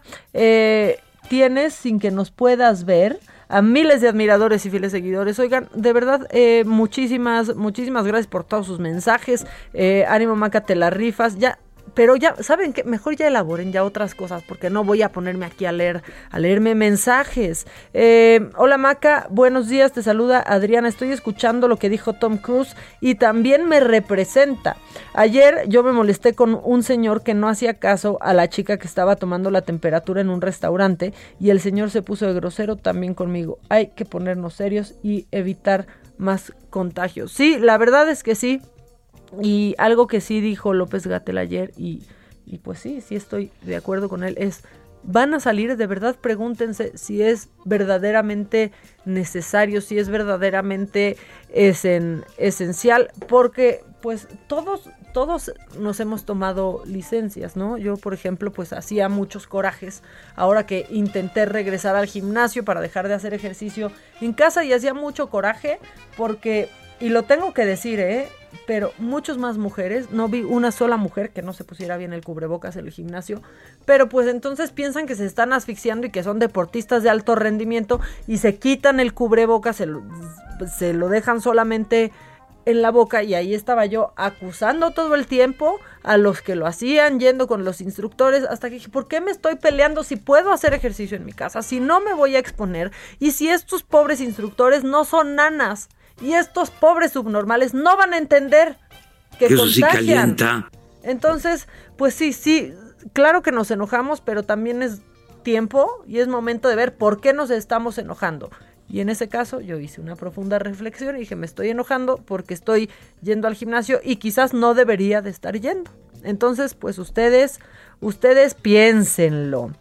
Eh, Amamos escucharlas todos los días, son hermosas. Saludos a Adela allá en donde esté. Mamaquitas es un trabajo maravilloso. Adela mañana, mañana estará, estará por aquí y escucharán, escucharán este su su vocecilla. Oigan, bueno, ya me están mandando memes de Samuel García. Eso quiere decir que tenemos que entrar en materia. Ayer ya se nos iba, se nos iba. Se nos iba, pero cayó por suerte justo a la hora del programa, pues ya se los dije en el resumen. Este, video que se hizo viral de Samuel García, que yo no entiendo, o sea, sus asesores lo odian, o carece de ellos, o no sé qué quiere hacer. Quizás lo que él quiere es perder. Y se le va a cumplir, eso ya lo tiene, o sea, eso ya, ya, ya ganó en perder, o sea, ahí ya. Entonces Samuel García, que tenía pues un, un pasado prometedor y que la verdad es que era prometedor solamente porque de pronto pues tenemos esta tendencia a pensar de claro, es joven, viene con una nueva sangre y una nueva mentalidad y resulta que como pasa en muchos casos, hay jóvenes muy viejos. Esa es la verdad, hay jóvenes muy viejos y Samuel García es uno de ellos y es uno de estos jóvenes que por suerte son los menos que no han entendido nada. O sea, es un perro nuevo que quiere hacer viejos trucos, así. O sea, sinceramente. Bueno, resulta que pues se le olvida que ya nada, nada se pasa por alto, que ya todo está grabado y que su peor enemigo es él mismo. Porque pues sí, se hizo viral, eh, pues un fragmento de una entrevista que dio hace no tanto, porque no digan, bueno, fue hace años, las cosas ya cambiaron, sí, de agosto del 2019 para diciembre del 2020 no ha cambiado tanto. Esto fue lo que dijo eh, el senatore, que ha tenido una vida, ay, de verdad tan difícil, tan sacrificada. Échalo, Kike. Yo me he topado gente muy valiosa que viven con un sueldito de 40, 50 y son felices. Tienen para su familia, para su, para las colegiaturas. Bueno, es que tal vez eso es lo que le daba a su papá cuando lo hacía fregarse en los 18 hoyos del campo de golf, güey. O sea, quizás eso le daban de, domingo. Bueno, eso demuestra que claramente no sabe en el país que vive. Claramente piensa que San Pedro es todo México. Eh, este, ¿cuántos de ustedes quisieran ser felices? Felices, realmente felices. Y sentirían que lo están haciendo muy bien. Con un sueldito, como dice este, este joven o este personajito, eh, ¿cuántos de ustedes serían realmente felices? ¿Y cómo cambiaría su vida con un sueldo de 50 mil pesos? La de todos, la de muchos de nosotros. Bueno, eh, pues reaccionó. Reaccionó y esto es lo que, lo que dice porque pues todo es un complot, Samuel. No nos hagamos patos. Ni un clip de 10 segundos de una entrevista de hace año y medio se hace viral de repente, de la nada. Y mucho menos en época navideña que la gente está desconectada. Aquí hay detrás granjas de bots de Morena. Las tenemos detectadas. Y ahora quieren hacer ver que un videíto de golf de cuando tenía 15 años o de un supuesto sueldito, como si yo me refiriera que ganar 40 mil pesos es poco. Es mentira y está sacado de contexto. Ese video donde yo hablo de la política, de que no generalicen, de que si hay políticos valiosos que no ocupan aguinaldos de 500 mil pesos o que no ocupan robar los grandes millones que hoy Morena roba, que sí pueden vivir dignamente con un sueldo de 40 mil pesos. A eso me refería. Desgraciadamente empezó la guerra sucia. Vamos tan fuertes que vamos a mandar a Morena al último lugar, que andan con todo. Ya no haya ni qué inventar. Que si el fosfo, fosfo, que si a los 15 años no me gustaba que me llevaran al golf a pagarme. Por Dios, hombre, enfrente tenemos la corrupción, el desfalco, la robadera. ¿Y por qué esas granjas de Morena no dicen nada de Pío, el hermano de Andrés, que traía lana en cash? O de Irma A ver, Morena no puede estar en último lugar, Samuel, porque en último lugar estás tú. Según todas las encuestas. Nadie, nadie te quiere te quiere tirar porque estés fuerte. Absolutamente nadie. Todo, absolutamente todo por lo que les han tirado ha salido de ti o de tu esposa. Nadie les está inventando nada. Simplemente la verdad, cuando dices una idiotez, generalmente se hace viral. Fosfo, fosfo. Y si quieres ser gobernador de un estado como Nuevo León, cada estupidez que digas va a ser viral. Vamos a ir un corte porque estoy más enojada que Tom Cruise. Eh, vamos a ir un corte, yo aquí lo sigo leyendo y los espero. Viene más macabrón y vienen muchas más eh, risas y diversión porque enojo ya no. Por favor ya no. Ahorita regresamos.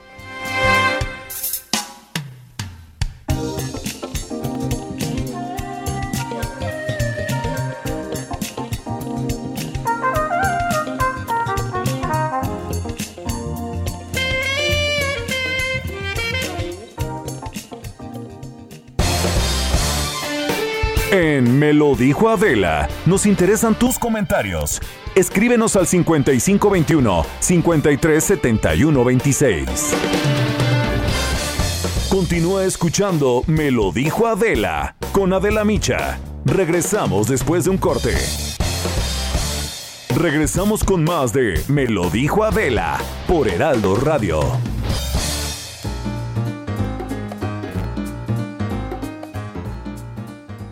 ¿Qué tal? Qué gusto saludarlos a este espacio de Me lo dijo Adela. Vamos a platicar en este momento, queridos amigos, sobre cómo ocuparnos de nuestra salud. Aris Chávez ya está lista aquí, representante de productos y tratamientos Politécnico. Aris, platícanos el factor de transferencia, por favor. Gracias. Muchas gracias por la invitación. Pues sí, mira, nosotros estamos viendo las noticias con mucha preocupación, déjenme decirles, el incremento de los contagios. Es muy importante que nuestro cuerpo y más que nunca funcione bien, aunque pensemos que está funcionando adecuadamente, lo más seguro es que no, que andemos por ahí con defensas bajas. Y eso es muy eh, hay síntomas prácticos, digamos. El primero es, es un cansancio, Moni, inexplicable. Tienes sueño todo el día, andas medio cabizbajo, cansado, y eso puede ser porque tenemos defensas bajas. y atención ahí, porque ese puede ser un blanco fácil para contagiarnos. Pero afortunadamente, el Instituto Politécnico Nacional tiene un tratamiento que nos puede ayudar a elevar nuestras defensas de manera que podamos crear un escudo protector, mi querida Moni. Se trata del factor de transferencia que tú me preguntabas. Este tratamiento ha ganado premios a nivel internacional, Premio Nacional de Ciencias aquí en México. Es un premio muy importante por la aportación científica y sobre todo por los resultados que se logran en el organismo de una manera sencilla y en un periodo muy corto logramos elevar nuestras defensas un 470%. Esto nos garantiza, mi querida Moni, crear una barrera protectora que haga mucho más difícil un contagio. Entendamos que el sistema inmunológico es actualmente el único que nos va a proteger de cualquier contagio y no solo de los contagios. Si ya lo adquirimos, que de esta manera podamos tener los efectos mínimos posibles. El factor de transferencia nos se puede ayudar con eso. Una dosis diaria en este periodo corto de 10 a 12 días garantiza esta multiplicación de nuestros glóbulos blancos que nos defienden, este ejército que hemos platicado muchas veces, y esto puede hacer que entre un virus o bacteria en nuestro cuerpo y lo destruyamos fácilmente. Ahora, ¿qué pasa cuando ya tenemos una enfermedad. Muy buenas noticias. Hemos administrado esto en más de 100 pacientes de diversas enfermedades y todos han presentado muy buenos resultados desde la primera semana. Cáncer, diabetes, lupus, esclerosis múltiple, artritis reumatoide, VIH, enfermedades de la tiroides, eh, fibromialgias, las enfermedades respiratorias que van desde asma, bronquitis, influenza, las alergias, pulmonía.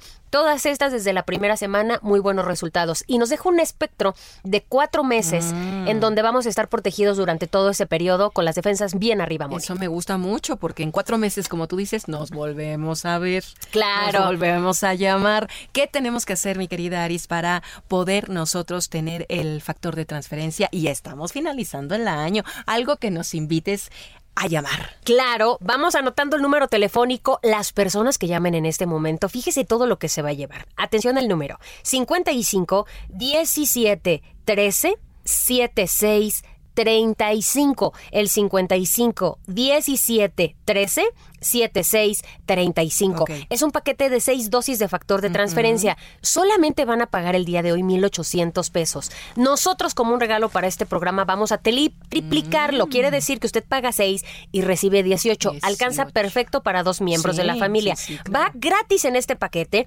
dos caretas de máxima protección, dos cubrebocas N95, dos geles antibacteriales con 80% de alcohol. Todo tiene un grado hospitalario. Y además estos AirPods, mi querida Moni.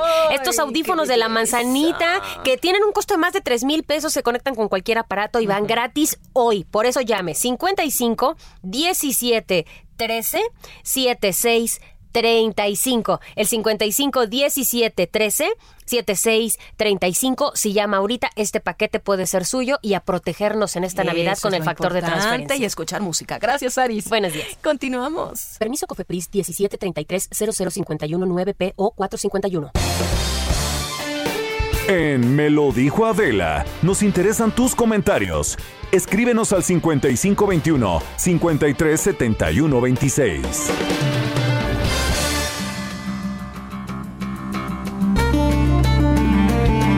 La entrevista. Ya regresamos, ya me calmé, ya me calmé, ya, ya, ya me calmé. Voy a mandar nada más a Samuel García a que se meta. con- mira, con que te metas, compa, a la, a la página del INEGI vas a enterarte, eh, pues, quiénes son, qué porcentaje de población gana tu sueldo, o sea, un sueldito de 50 mil pesos al mes, nada más para que sepas en qué país viven. O sea, no, somos Dinamarca, aunque nos convertimos hace poco.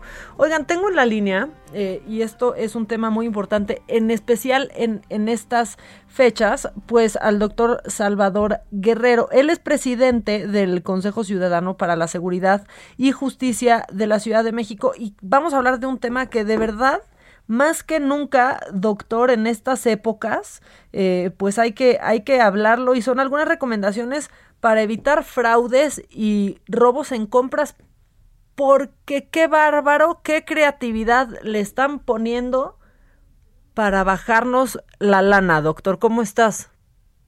Eh, buenos días, ya casi buenas tardes, Maca. Pues así es, efectivamente, en todas las épocas el fraude es el delito que más imaginación detona en los organismos delictivos de ¡Qué todo bárbaro! nivel y está ahí presente.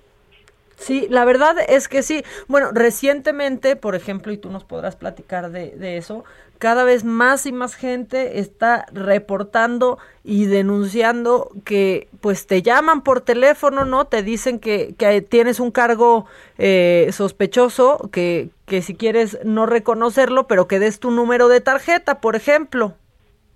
Bueno, ese es uno, y te comento, yo fui víctima de este hace unos cinco años. Me llaman por teléfono y me dicen, oiga, en este momento usted está siendo amenazado por alguien que quiere sacar dinero de su cuenta, nos tiene que hablar de inmediato al banco BB, ta, ta, ta.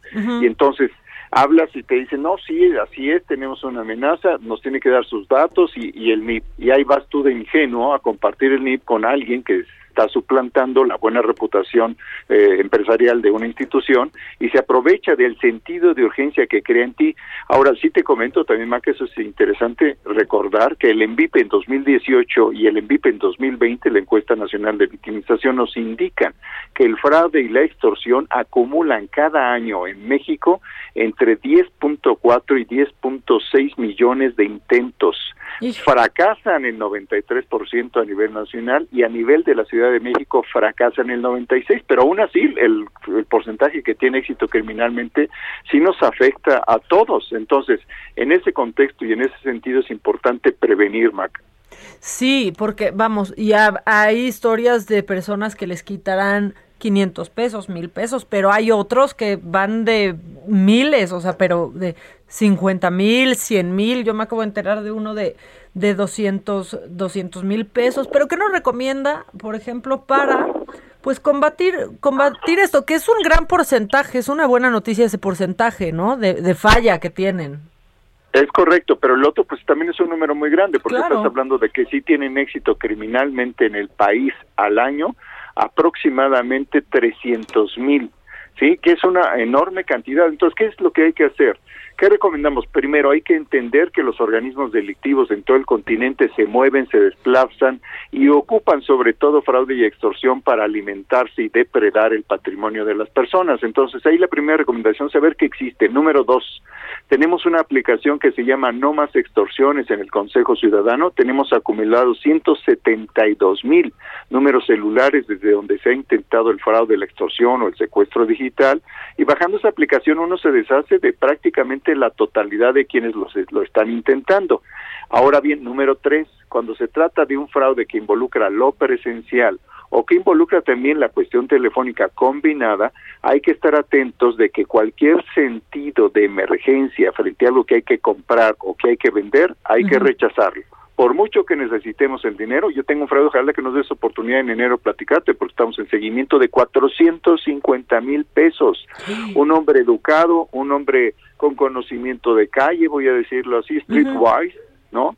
Que, que es un hombre que ha estado en la vida haciendo su patrimonio, bueno, lo engañaron 450 mil pesos. Entonces, sí hay que estar atentos, el 99% son eh, cantidades que van de los 2 mil a los 12 mil pesos, pero sí hay otros. Entonces, hay que estar atento al sentido de urgencia. Tengo mucha necesidad, me retraigo cautelosamente, decido qué ofertas tengo en el mercado financiero. Tengo mucha necesidad de vender algo, no botellas de alta gama, lo que tú quieras. Tienes necesidad, quieres acudir a alguien que tiene efectivo o a la inversa. Quieres comprar algo porque quieres aprovechar el mercado que está a la baja, cuidado. Todo eso implica un instrumento que utilizan los delincuentes para manipular a las personas y conducirlas fuera de sus rutinas de trabajo, de sus rutinas de comportamiento y es ahí donde dan sus zarpazo. Sí, la, la verdad es que sí, y más en esta época generalmente, pero especialmente este año, pues por la situación por la que pasan muchas familias, ¿no? De urgencia en muchos sentidos. Gente que necesita, eh, pues por mala, por mala suerte, cambiarse de casa con rapidez, ¿no? Rentar. Yo me acabo de enterar apenas hace unos días de una persona que dio la fianza y la mitad de la renta del mes para un departamento que no existía, por ejemplo. Es correcto. Ahí fíjate, ahí muy interesante. También tendremos ojalá el próximo año platicar, Claro que pero, sí. oportunidad de platicar de esto. ¿Por qué? Porque también los derechos litigiosos que se ofrecen en las tres o cuatro plataformas inmobiliarias que existen, detrás de ellos hay fraude. En buena parte de ellos, no en todos. Y inclusive hemos tenido diálogo con Segunda Mano, con Mercado Libre, para que pongan más leyendas de advertencia. Hay es que, que tener aparte es- cuidado en el ellos son mercado abierto. intermediarios tan solo, ¿no? Es, es- es también muy muy delicado ahí porque pues en realidad solo a- a- permiten un acuerdo entre particulares, ¿no? Es correcto, pero al mismo tiempo, como ocurre en un mercado abierto, también quien, quien comercializa y quien es mediador en la relación eh, comprador-vendedor tiene que tener alguna responsabilidad sobre, en este caso, los mensajes, en el otro caso son los bienes y servicios. Tienes razón, pero también hay que tener eh, memoria de que el derecho mercantil también obliga a que las personas que son tienen conocimiento de algo que se procesa por medio de sus eh, de sus instalaciones, de sus recursos, de sus recursos en línea, pues tiene una cierta responsabilidad y también su reputación empresarial está construida por esa responsabilidad ejercida para vigilar la calidad de la atención.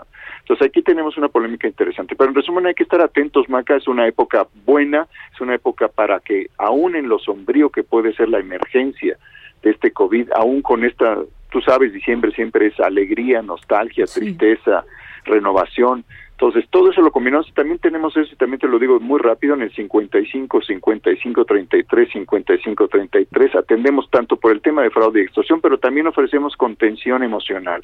Hay 107 personas, psicólogas y psicólogos, 24-7, es gratuito. Y ofrecemos ese servicio para todos aquellos que lo necesitamos. La salud mental es algo que no es un lujo, todos tenemos derecho a ello, como también la ley el orden y por supuesto el combate a la impunidad. Que es otra cosa que también se afecta mucho cuando cuando pasas por por una situación por una situación así, ¿no? O sea, cuando ves tu patrimonio comprometido porque pues caíste en una en una trampa, la afectación emocional eh, durísima. Es durísima. Déjame decirte, eh, por ejemplo, sabes, Maca, que porque una de las razones por las cuales también hay un subreporte de fraudes y extorsión pues obviamente porque nos apena particularmente a los varones que somos muy víctimas de fraude, el 60, 65%, es decir, las mujeres son mucho menos víctimas de fraude o extorsión que los varones, porque luego creemos que sabemos todo, que sabemos que si vamos a Tlalpan, a Magdalena Contreras, a un lugar inhóspito, tenemos una gran oportunidad de comprar un vehículo, no es cierto, no, no lo sabemos, hay que asumir que tenemos una condición vulnerable y que tenemos que estar atentos, y nos da pena reportarlo, nos da vergüenza aceptar que fuimos engañados o extorsionados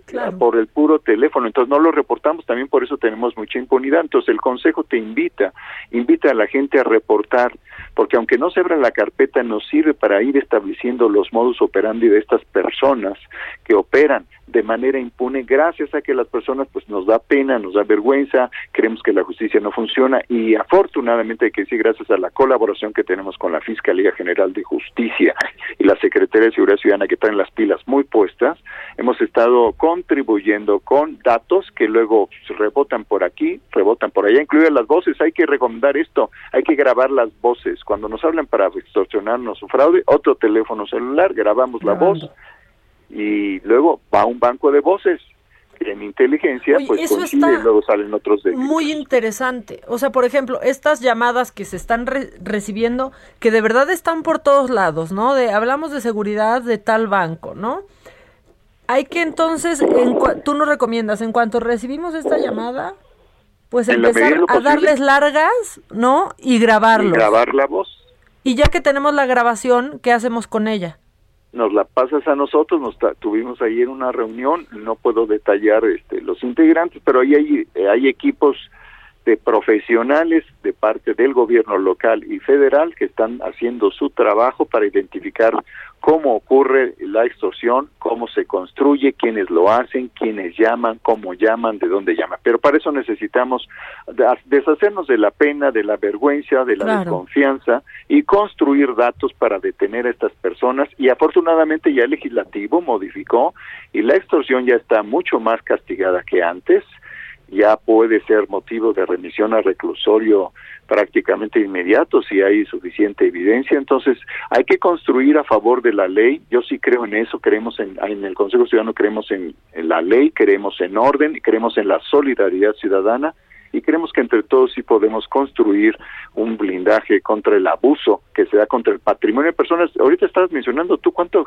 cuántas personas ganan menos de 10 mil pesos al año, es el 85%, entonces le quitas dos mil pesos, cinco mil pesos. Sí, tiene unas pues implicaciones terribles. Sí, entonces, ¿por qué no? Entonces no se vale y nosotros en el Consejo Ciudadano, junto con la Fiscalía, con otras organizaciones sociales, con los empresarios que están, estamos y participan, los activistas que estamos, estamos los periodistas que están en el Consejo, queremos difundir esa cultura cívica que está a favor de la denuncia y de una denuncia que pueda tener un seguimiento. Entonces sí hay una parte que puede ser anónima si tú quieres y otra parte que si tú quieres te acompañamos a abrir la carpeta de investigación y le damos seguimiento si tú nos lo permites y también sí, también que nos ayudes para que sigamos adelante en ese esfuerzo. Sí, y entender, ¿no? Que para salir del no pasa nada, nosotros tenemos que, que hacer algo, quitarnos esto que ya hemos aprendido de al final no va a pasar nada, solo voy a perder mi tiempo. Eh, empezar empezar a hacerlo. claro. Mira, hay una cosa extraordinaria. Yo en 30 años he sido un observador de lo que hace la policía, he trabajado en organizaciones de seguridad, también empresariales y demás. Que hemos observado que hay una coordinación ahora entre fiscalía, policía, hay un cuerpo muy importante de inteligencia que está operando tanto en fiscalía como en policía. ¿Y qué ha ocurrido? En este año ha habido 340 cateos en lugares de todo de todo grupo socioeconómico donde había actividades delictivas.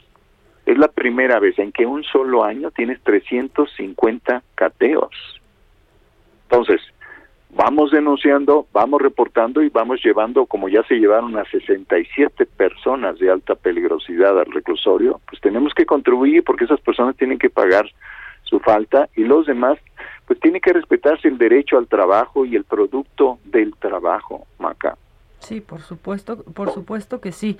Y, y, bueno, también nosotros como compradores o como consumidores asegurarnos, no estoy leyendo aquí algunos de sus datos, segunda mano es el 58.3, representa el 58.3 de los casos reportados, es altísimo.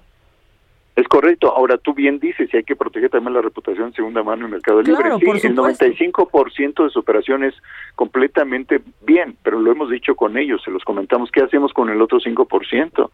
Porque como dijimos del fraude y la extorsión, pues sí, tiene éxito el 4%. Pero ¿qué hacemos con ese 4%? Porque ese es un daño patrimonial para las víctimas. Entonces, sí se trata de atender el menor porcentaje y sí hay una mejoría en ese aspecto, porque de ENVIPE 2020 a ENVIPE 2018 hubo una disminución de este fraude, en particular de lo que estamos hablando, en 4%. Pero no es suficiente, hay que reducir en 80%. Y eso es prevención en buena parte y otra parte pues es la contención, que digamos es la sanción a los responsables hasta que lo sentencien. Sí, es, es un tema del que no podemos dejar de, de hablar. A mí me impactó mucho, bueno, la compra-venta de vehículos, yo pienso que es de las, pues de las principales y, y que la gente sepa cómo revisar que un coche no tenga, no tenga problemas, más allá de lo mecánico, los papeles del auto, ¿no? Perfectamente, un día si nos permites en enero te sacamos todo lo que hemos encontrado y te comento ahorita muy rápido porque sé que tenemos poquito tiempo, tú me indicas, pero básicamente, por ejemplo, hay dos lugares donde se pueden realizar eh, operaciones de compraventa legítimas y supervisadas. Uno está por el búnker y otro está allá por Cabeza de Juárez donde tienes presencia de fiscalía y tienes presencia de profesionales. Todos los demás lugares, quién sabe, quién sabe. Y segundo, si uno realiza operaciones de compraventa de vehículo en viernes, sábado y domingo, riesgoso. ¿Por qué? Porque cómo se paga. Si no es transferencia inmediata, teléfono a teléfono que puedas verificar, está en duda. Segundo lugar, a eso.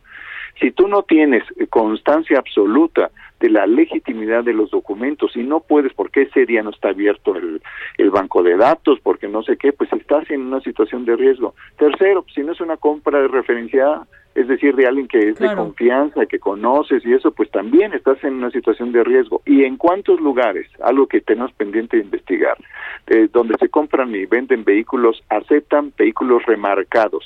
que se robaron en una entidad y que los remarcaron desde el motor hasta la parte que está abajo del parabrisas, donde se ve disque el número de motor y tienen otro número de motor que el original. Sí, sí, es, es tremendo. Y aparte de estas implicaciones legales, pues también las de, de seguridad, que de pronto pues ves una, yo lo, lo he visto mucho, ves una camioneta que, que está perfecta, pero trae ya otro motor o son vehículos que estuvieron involucrados en un accidente muy grande y entonces están reconstruidos y sin bolsas de aire, ¿no?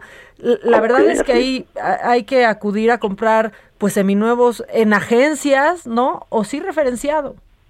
O en un robo, en un secuestro. Ahora bien, vamos a, pensar que eso es la minoría del mercado. La enorme mayoría del mercado transita con salud, eh, yo diría que con bondad, también con generosidad, porque también hay eso hay operaciones de compraventa donde hay generosidad.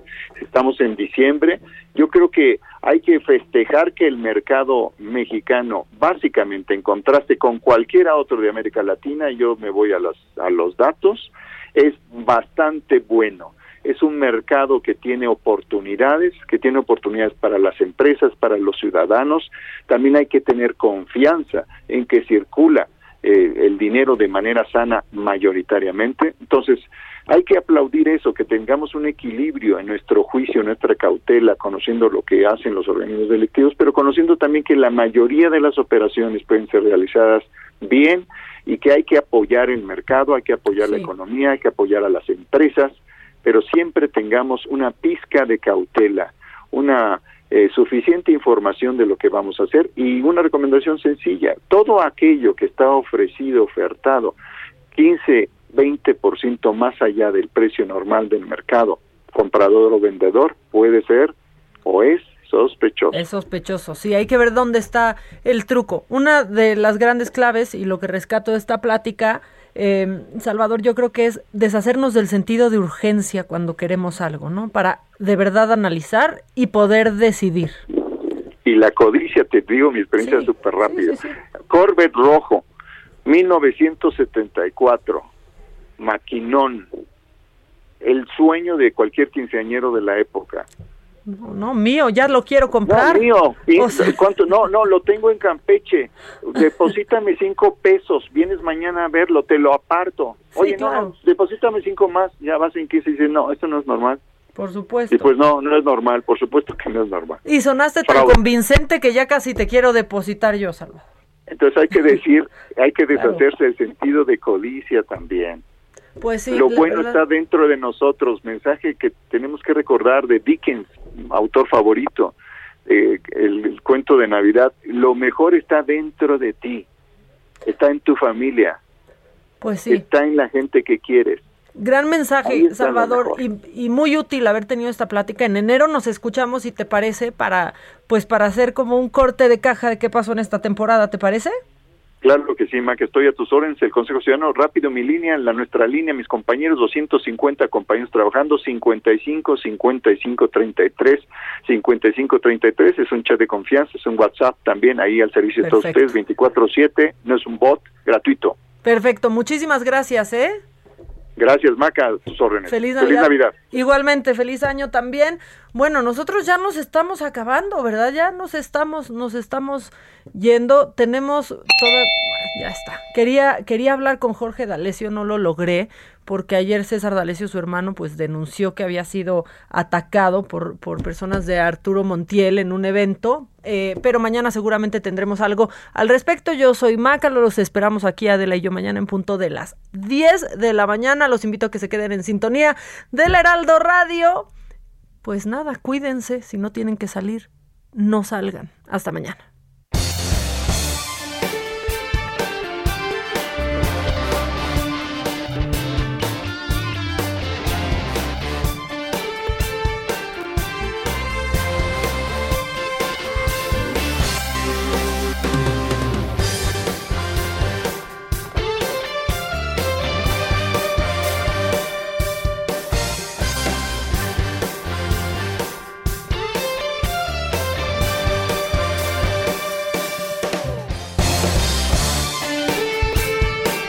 Esto fue Me lo dijo Adela con Adela Micha por Heraldo Radio.